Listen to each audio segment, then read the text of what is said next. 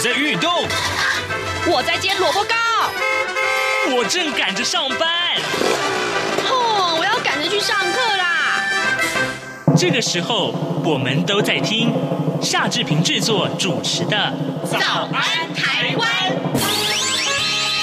早安台湾带给你最热门的时事访谈，最感动的人物专访，最直接的民意表达。对，让我们一起收听《早安台湾》。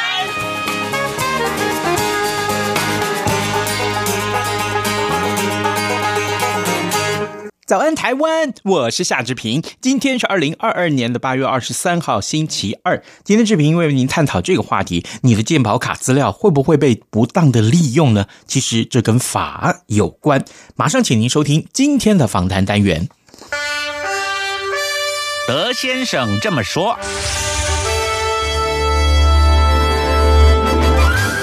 这里是中央广播电台台湾之音，您所收听的节目是《早安台湾》，我是夏志平。各位听众，今天呢，在德先生这么说这个单元里面，我们又要来跟您探讨法律问题啊啊！但是呢，这也是事关着人民的权益。我们今天要谈的主题啊啊，就是有关于健保卡的资料是怎样被运用着。但如果这些资料被不当的运用的话，人民的权益是不是受损了呢？来，我们跟您介绍一下，今天我们的受访者就是台湾人权促进会的执行委员涂予颖。哎，您早。呃，是主持人，你早，各位听众大家早。是，谢谢您一早接受我们的专访。呃，是这样子的，我们一块来聊这个话题啊。这台全会等民间的团体认为说啊，健保署呢没有经过同意啊，就释出了全民健康保险资料库等等这些个保健资料给学者做研究啊。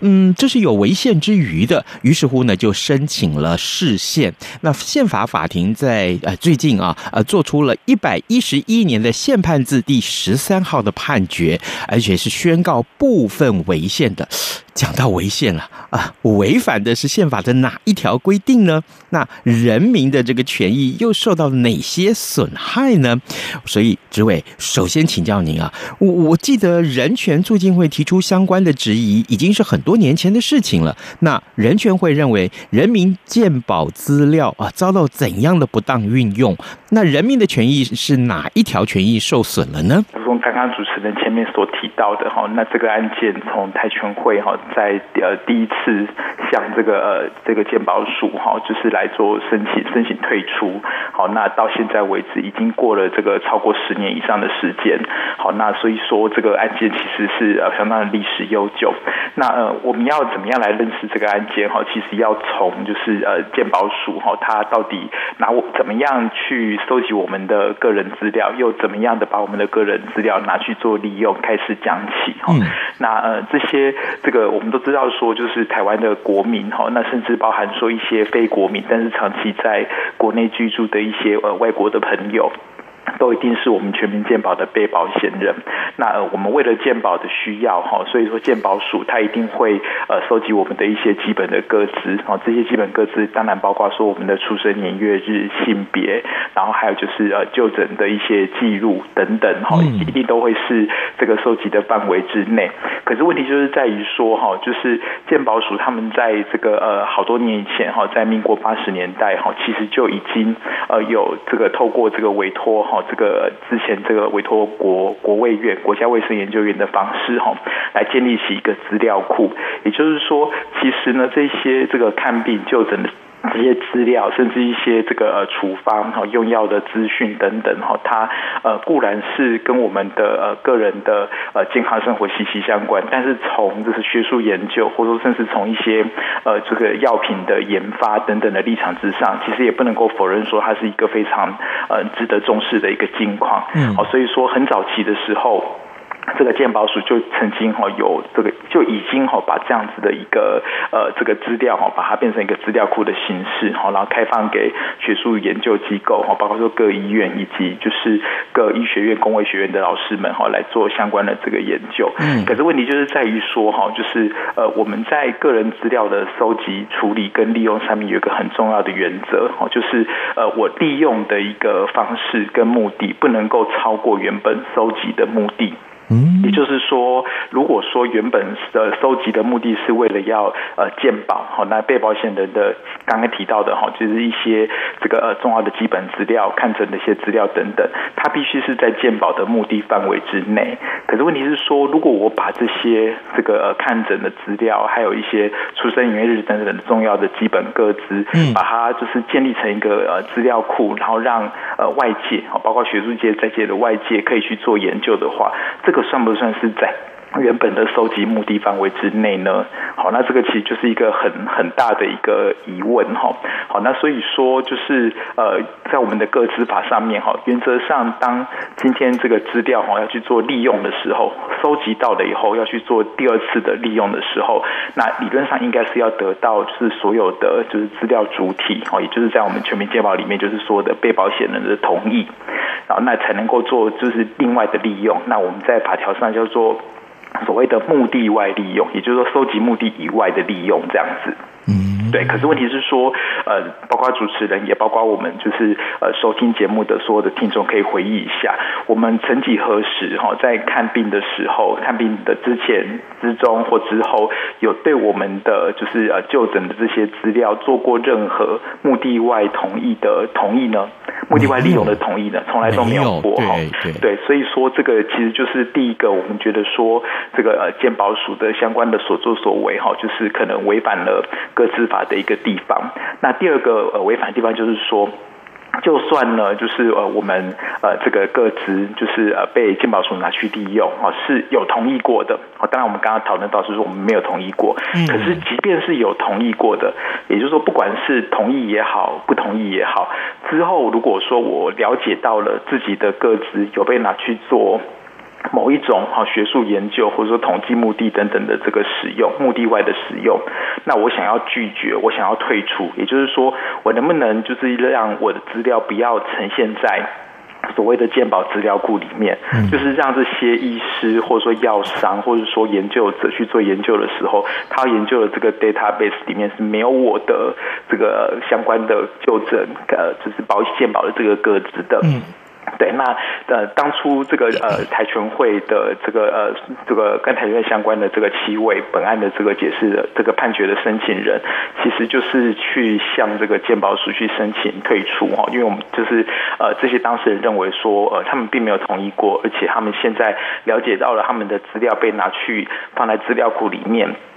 作为一个资料主体的立场，他们是呃否定鉴宝署有这样子的一个权利，所以说他们希望可以退出。可是鉴宝署也拒绝，哈拒绝这些这个呃我们这个案件的申请人，也就是当初行政诉讼的原告做退出哈。那可是问题是说，如果说是。站在宪法哈保障人民的隐私权的这个背景之下，这个隐私权哈当然也应该包括所谓的资讯自主，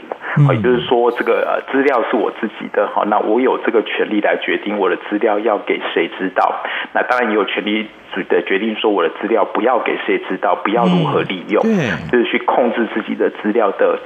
利用的方式跟这个呃，就是知悉的对象这样子，嗯，好对，那所以说站在这个宪法的这个保障的情况底下，我们就会觉得说，这个鉴宝署它就是呃违法的目的外利用在先。然后呢，就是又拒绝人民去行使退出权在后，这两件事情都呃侵害了宪法所保障人民的隐私权。那呃，也许听众们有些呃敏锐度非常足够哈，可能会质疑说，哎，宪法并没有明文保障隐私权。好，我们的宪法其实有关于基本人权的规定哈，写在第七条到第二十二条，它其实条列了很多。具体明文的项目，比方说大家可能耳熟能详的哈，言论、讲学、著作、出版的自由英语保障，好，就是我们广义的一言论自由或说表现自由的保障，它是很清楚的写出来说保障的范围或项目是什么。可是其实隐私权没有写在宪法的明文列举的权利保障的范围之内。可是其实大法官从最早。在释字第五八五号解释哈，应该是在西元两千年前后的一个，对不起，应该是两千零四年前后的一个解释哈。那再到后面一个这个更经典的释字第六零三号解释，也就是呃，这也更早期，就是关于这个国民身份证是否能够强制人民这个按压指纹的这个解释里面，大法官都已经有明确提到说，就算这个隐私权并非宪法。明文列举保障的基本权利，那它至少也符合就是第二十二条的概括权利。哈，也就是说，这个因为宪法的规定是呃，我们台湾这部中华民国宪法是在一九四七年就公布施行的。哈，那取当时呃没有想到就是呃呃隐私权的争议会像现在这样子的，在特别在资讯的时代。啊，这么样的重要，所以他就没有把它列举进去。但是宪法必须要与时俱进哦，所以说呃呃这样子的一个呃对我们的人性尊严的实践有重要性的一个主张，其实也应该把它权利化，把它认为是一个宪法上所保障的基本权利才是哈。所以说，站在这样子的一个脉络底下哈，那呃这个台拳会的这个呃这个我们台拳会就协助，就是刚刚所提到的七位。呃，原告也就是这个申请人哈，来提起了相关的这个行政诉讼。不过很遗憾的哈，就是在高等行政法院败诉以后，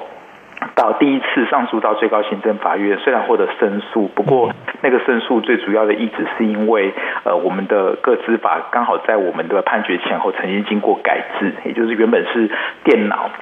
处理个人资料保护法，后来这个修正为哈，就是修正公布施行为个资法，个人资料保护法，把电脑两个字拿掉，这样。所以有一些适用法律有一些疑虑的地方，所以发回更审。那发回更审以后，我们在第二次的台北高等行政法院败诉，那后来上诉到最高行政法院也败诉，然后后来我们就第一次来提起依照当时旧的司法院大法官审理案件法。嗯，来申请宪法解释，然后呃，在今年哦，二零二二年的年初，新的宪法诉讼法又正式施行。对，所以我们这个案件真的是跨越了很多个年代哈，就一直到现在，就是透过宪法诉讼法才获得了刚刚就是八月十二号才。新做出的一个这个热腾腾的一个判决，这样子，嗯，对，原来如此，那听起来很曲折呢，很曲折的，哦，对，可可是这么曲折的过程，也正好。呃，代表着啊，这个案子受争议的程度有多大？那么，当然，呃，他的这个判决是部分违宪，所以，呃，我可不可以也请教执委，就是说，呃，也许啦，一般的听众啊，听到或看到这个消息的时候，他在读这个新闻的时候觉得很拗口，哈 哈，是不是也可以请执委为我们听众来解说？什么是部分违宪？为什么是部分违宪？那那其以，所以所谓的部分违宪，意思是说啊啊，其他也有不违宪的部分喽？是，这听起来会不会很矛盾呢？对。这个呃，如同刚刚主持人所提到的哈，就是呃，大法官的这号解释里面，他并没有呃，就我们呃申请人所做的所有的主张哈，都采取违宪的一个认定，嗯，他是采取所谓部分违宪的一个判决。是，那到底哪一个部分是合宪，哪个部分是违宪哈？其实大法官他这次就是判决里面有判决主文有五项哈，那扣掉最后一项，就是呃，大法官宣示说哪一些部分不受理，这部分比较呃，就是。跟主旨比较无关以外，哈，那其他这四项哈就可以分成呃两个或三个部分哈。第一个部分，因为我们刚刚有提到说，就是这个鉴宝资料库它违法之处是在于说，呃，我们申请人认为说违法之余哈，违宪之余的地方是因为第一个是它呃违法的目的外使用，嗯，对，就是原则上我们刚刚提到说目的外的。的这个呃利用哈，必须要得到就是资料主体的同意。不过就是如果说所有的目的外利用都要征得就是资料主体的同意的话，我们也呃不能够否认说，就是它在很多情况之下会变得非常的麻烦，嗯、就是窒碍难行，窒碍难行，嗯、对对，所以因为有很多。公共利益的考量，所以说我们在这个各资法哈，就是第六条的第一项的但书的第四款哈，就有一个这个目的外通、目的外利用的。豁免同意的一个一个要件，也就是说，有符合这些规定的话，哈，那就不需要得到资料主体的同意。好，那再讲得更清楚一点，就是说，如果符合呃下面我所提到这个规定的话，那这样子，这个鉴保署就算没有得到我们这些被保险人的同意，他还是可以。把我们的鉴宝各资哈拿去给，就是呃，就是建立成资料库哈，然后让这个呃学术界或者说医院哈药商来做相关的研究这样。嗯、对，那这一条的规定哈，它是这样讲，它是说公务机关哈或学术研究机构基于医疗卫生或犯罪预防之目的，嗯，好为统计或学术研究而有必要，好且资料经过提供者处理后，或经收集者依其揭露方式，无从识别特定之当事人，如果符合刚刚所提到、刚刚所念到的这个要件的话，好，那这么这个健保署他就算没有得到被保险人的同意，他还是可以把这个所谓的。健保相关的这些呃，这个敏感性的设施哈，去建立成资料库，然后对外提供使用这样子。对，那大法官认为这个部分是合宪的哈。那大法官认为说。就是呃，从两个呃这个审查的一个呃项目来看哈，一个是明确性原则哈，因为当初呃我们申请人是认为说，刚刚所念的这个规定其实很不明确啊，因为我们刚刚念这么长的一串文字哈，什么叫做统计或学术研究而有必要？对，单纯的学术研究，这基础性的研究，也许就是可以呃可认知它是一个学术研究。可如果说是呃医院的医师或医学院的教授跟教药商合作，嗯，这个还算不算是学术研究？药商用药商的案子研究个案，那是有获利的。那这个获利要不要分给这些的资料被使用的人？是是是，这个其实也是一个很很值得去研究，就后续去去发展的一个议题哈。嗯，对，那也就是说，我我们会觉得说，像这样子的一个呃，是不明确的一个项目之一哈。什么叫学术研究？你用最宽广的一个定义，那其实没有什么不是学术研究。嗯，可是我说很严格，比方说完全不能够获利的话，那我相信就是所有的医院跟医师跟健保署一定也会跳起来，他们也就觉得说这样解释太严格了，不可行。嗯是。对，那除了这个以外呢，它还有下面这些说，资料经过提供者处理后，或经收集者依其揭露方式无从识别之当事人，就是这个什么叫提供者，什么又叫收集者？嗯，对。那在这个健保资料库这个案件里面，哈，比较就是呃，就是呃呃，怎么说？就是去权宜的一个，也不是说权宜，就是说比较呃合理的一个解读哈，大概会是说哈，鉴宝署是提供者，那收集者就是卫福部哈，就鉴宝署把这个资料提供给卫福部来建置资料库，也就是说，只要经过鉴宝署处理。或者是经过卫福部，他要公开透过资料库的形式公开给这个研究者来利用的时候，他是无从识别特定的当事人，这样子就可以了。可是问题就是说，什么叫做无从识别？因为如果说无从识别的话，真正无从识别当事人的话，嗯，那其实就不是个资啦，就不是个人资料保护法所规定的要保障的项目了。对，那所以说，那他他不是真正的无从识别，那可是。他到底要做到怎样子的一个程度，才能够呃所谓的豁免，就是呃这个资料主体同意的一个要求？嗯，就是说我要把这个资料收集进来以后，我要怎么样？比方说，呃，我如果把我的身份证字号 A 一二三四五六七八九，把它这个呃掐头去尾哈，然后把它这个代码化，这个算不算是无从识别？还是说就是？就是要一定要穷尽一切的可能性，让它都无从还原。这个技术上又做不做得到？对，那因为我们考量到的是说，就是健保资料里面涉及到一些病例，然后医疗的一些记录，甚至基因等等的，它的敏感度非常的高。那所以我们会觉得说，这个无从识别，它的解释应该要蛮严格。就算不是真正的完全无法识别，也一定要识别有相当相当的难度，就是不能够随随便便让它去复原。好，所以我们觉得。说这条的规定等于创造给执法者很大的一个解释的空间或解释的弹性，因为最后是不是叫无从识别？其实也是卫福部跟健保署说的算啦、啊，对，那这个因为他们是最后提供这个资料，建立资料库给给医师，给呃这个呃就是医学院的教授研究的这个主体，所以他们自己来认定什么是无从识别，那这样子会让呃广大的健保的被保险人就是蒙受非常大的隐私的风险，对，所以我们觉得说像这样子一个规范模式欠缺。所谓的明确性，不过大法官认为说这个没有违反明确性的原则哈。大法官是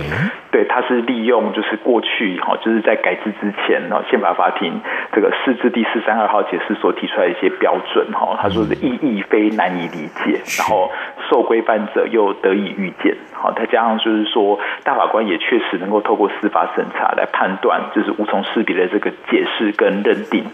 有没有违反各执法的要求？好，就是法院也可以做这样子的一个司法审查的认定哈。所以说，因为有这三个要件，大法官认为都符合，所以说他认为没有没违反明确性。那另外，大法官也认为说，就是这个案件哈没有违反，就是刚刚所提到的这个第第六条第第三单数第四款的这个豁免的要件，没有呃违反所谓的比例原则。嗯，好，那比例原则也许就是呃听众们可能会稍微熟悉一点点。简单就是说，就是呃不能够这个呃太过度，不能够太过分哈，过度禁止哈。简单来讲，就是过度禁止的一个原则。也就是大法官认为说，就是呃有了这样子的一个规定以后哈，其实呃就是呃站在政府的站在法院的角度，他都有说政府透过这个豁免的规定去限制人民的就是同意权限制人民的这个资料的自主控制权，嗯，其实并没有太过分。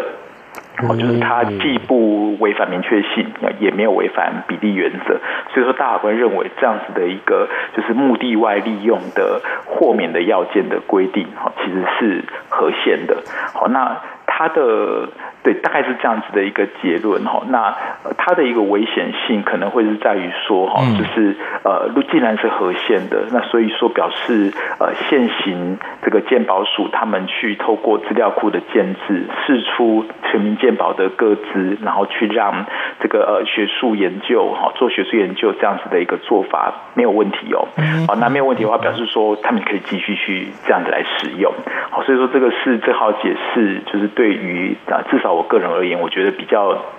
最值得担心的一个部分，也就是说，这个国家就是健保署、卫福部他们呃目前现行的做法，在目的外利用的这个重要的环节上面，其实已经和现行是受到大法官的肯定的哈，大概是这样子。OK，各位听众，今天早上志平呢为您连线访问的是台湾人权促进会的执行委员涂于颖，我们请呃。涂志伟呢，为大家来解说啊，呃，有关于在日前我们看到这个消息，就是呃，健保卡的资料被拿去一直运用，那可是这个呃被使用的人，就是我们这些全民健保的这个呃被保险人，那么他该怎么办呢？好，今天呢，我们请呃老师来为我们来解说这样的一个事情。事实上啊，呃，做成了这个解说以后，大家也许看到这个新闻，真的会觉得雾煞煞哈。这个，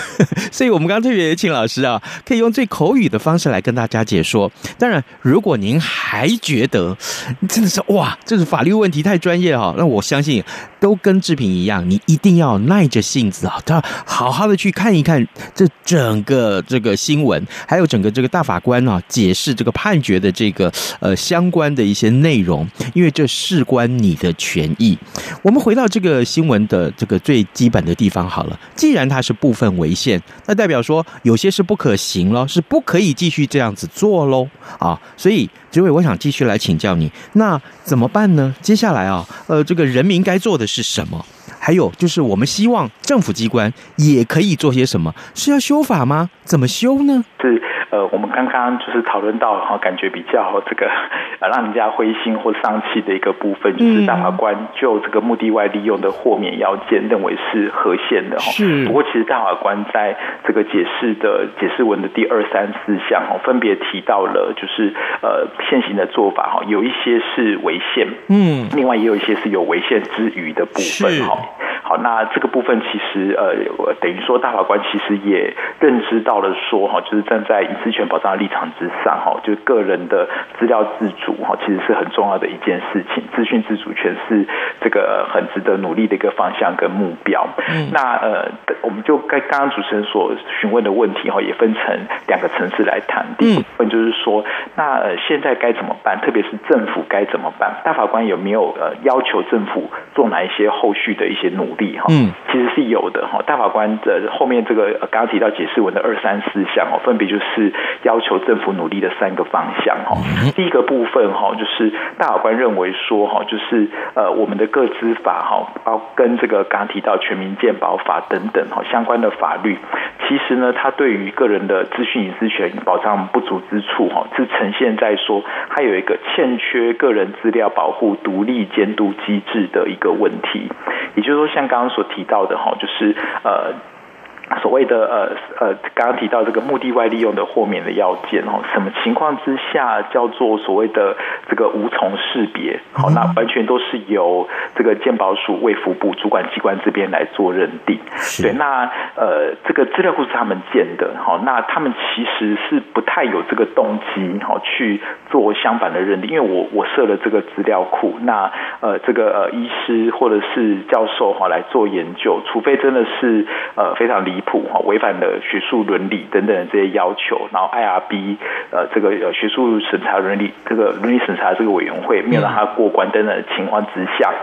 会让他不利用。那可是这个呃否则。大多数的情形哈，我想应该都是呃原则上会是同意，就是去做一些学术研究的应用才是哈。那可是这样子的话，对我们个人资料的隐私权保障，其实就就就显然是不太不太足够的。相较于说，如果今天是有另外一个呃独立的一个呃这个机关，至少是一个独立的一个单位哈来做认定的话哈，它比较能够站在人民隐私保障的一个立场之上哈，去去呃提出一些这个呃反面。或者说去去这个。去呃解堵或者说去拦阻，就是也许政府可能会过度轻视人民的各自隐私这样子的一个情形。对，那所以说会有如果有这个机制的话，哈，显然会比没有这个机制来得更更好。对，所以说大法官认为说现行的制度没有这个机制有违宪之余哈。那这边呃可能要让听众朋友稍微了解一下，就是说呃大法官只有说违宪之余哈，之余于这个字其实有危险的意思哈，表示说大法认为说有有违。线的危险，但是又还没有到危险的程度，所以说这个这一项的这个呃判决的主文哈，其实也蛮有趣的，就是它是在至少就我认知哈，他是在改制之后哈，第一个比较明确的去运用所谓的警告性的裁判的一个做法，也就是说这个呃，如果说是一般的法院的判决的话哈，合法违法有权利没有权利哈，大概是蛮清楚截然二分的。那可是我们过去在改制之前哈，在在这个大法官审理案件法的时代，我们有所谓的警告性的解释。好，那讲白话一点，就是说，虽然没有违宪，但是已经差不多要违宪了。那站在司法者的立场，因为这个司法者。毕竟是这个从事个案的一个解决，我没办法把立法是政治部门的事情，是，所以说他就做一个警告，然后要这个政治部门，包括立法也包括行政机关去从事就是呃符合人权保障的相关的努力这样子。对，那所以说这个刚刚提到这个主文第二项有关于说就是欠缺这个独立监督机制的这个部分哈，那大法官在我的解读判断上面，我觉得它是一个警告性的一个呃裁判，警告性的一个判决。嗯，哦，原来如此。好，这个各位听众，这个自己的健保卡的资料啊，你当然希望它是隐秘的。如果说被拿去运用，而且事先没有经过你的同意，那你愿意吗？我们从这个角度出发来看一看今天的这个判决，你大概就可以理解我们为什么要做这样的一个呃单元的探讨。最重要的是，我们希望经由刚刚我们今天的受访者呃涂委员啊呃涂予颖委员他所告诉我们的内容。来提醒大家，你对于自己的权益，你一定要啊、有自己的主张。但呢，如果这一切有违反人权或违反宪法之余，其实你是可以说话的哟。哦，好，各位听众，今天因为时间的关系啊，我们可能没有办法再多跟呃委员聊，但委员可不可以也跟您再预约另外下一段时间？如果可以的话啊，之后有相关于对于这个呃鉴宝资料卡的讯息，我们再请你为我们来做解说，好不好？好的，没有问题，嗯、谢谢主持人，谢谢各位听众，是，谢谢您，谢谢，拜拜，谢谢，再见，谢谢。一年一度的总统府音乐会，今年将在八月二十七号下午举行，以“蜂拥新竹”为主题，要展现台湾在地丰沛的艺术能量。中央广播电台今年也将在当天进行全程联播，透过央广网站影音直播以及中短波的频率，您可以及时收看或是收听总统府音乐会的精彩内容。八月二十七号星期六下午两点三十分到三点四十五分，欢迎您锁定央广网站 triple w 点 r t i 点 o r g 点 t w，以及央广的四个中短波频率：中波一五五七千赫，短波九四二五千赫，一一九二五千赫。一二零二零千赫，一起透过总统府音乐会体验音乐带来的疗愈力量。好的，今天节目时间也到了，跟您说拜拜，咱们就明天再会喽。